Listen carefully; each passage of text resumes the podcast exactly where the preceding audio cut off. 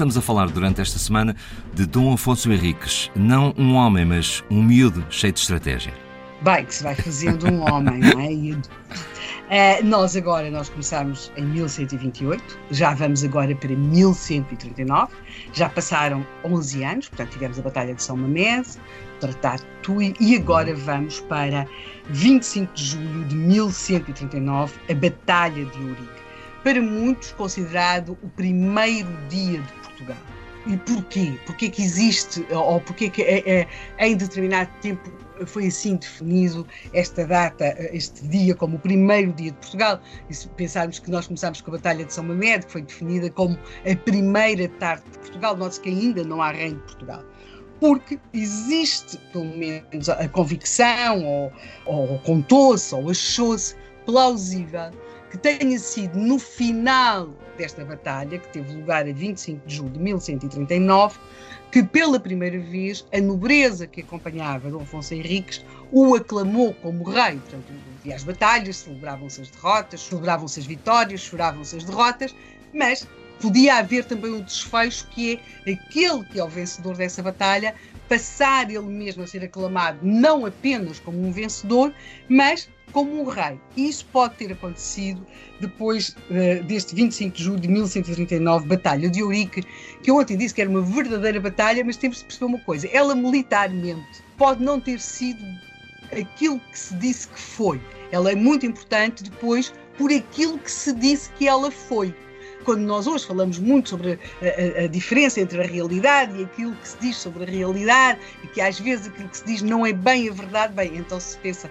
nos relatos sobre estas batalhas do passado, pode perceber-se que isso é um problema muito, mas mesmo muito antigo. Isto que nós pomposamente chamamos Batalha de Ourique, na qual se vai dizer que não fosse Henrique terá desbaratado cinco reis mouros, pois há a questão se lhe apareceu ou se não lhe apareceu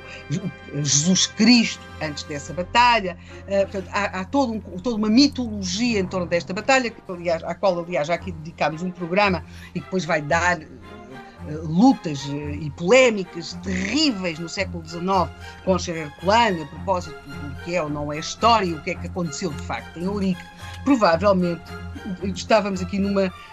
mais de uma escaramuça, portanto, Dom Afonso Henrique estava em Coimbra em maio de 1139 e, portanto, a dado momento uh, ele vai, vai para Leiria e terá uh, resolvido caminhar para sul, entrar nos territórios do sul, do sul que eram dominados pelos tais reis mouros, ele terá vencido de facto um deles, mas depois vai-se acrescentar muito e cada vez mais a grandiosidade do que pode ter acontecido nesta que não seria uma escaramuça ou um confronto muito diferente de outros que aconteceram. E, portanto, já vamos de um rei em cinco reis. Há também quem diga que, a dada altura, havia já mesmo mulheres eh, também a combater, e a expressão é muito engraçada, como amazonas do lado do, do, do, do rei ou dos reis mouros mas seja como for, o que conta é esta ideia de que daquilo que se vai dizer sobre esta batalha, teve lugar, e talvez até nem tenha começado por ser uma grande batalha, mas assim apenas aquilo que se chamava um fossado, e que vai passar de fossado a batalha, e o que para o caso conta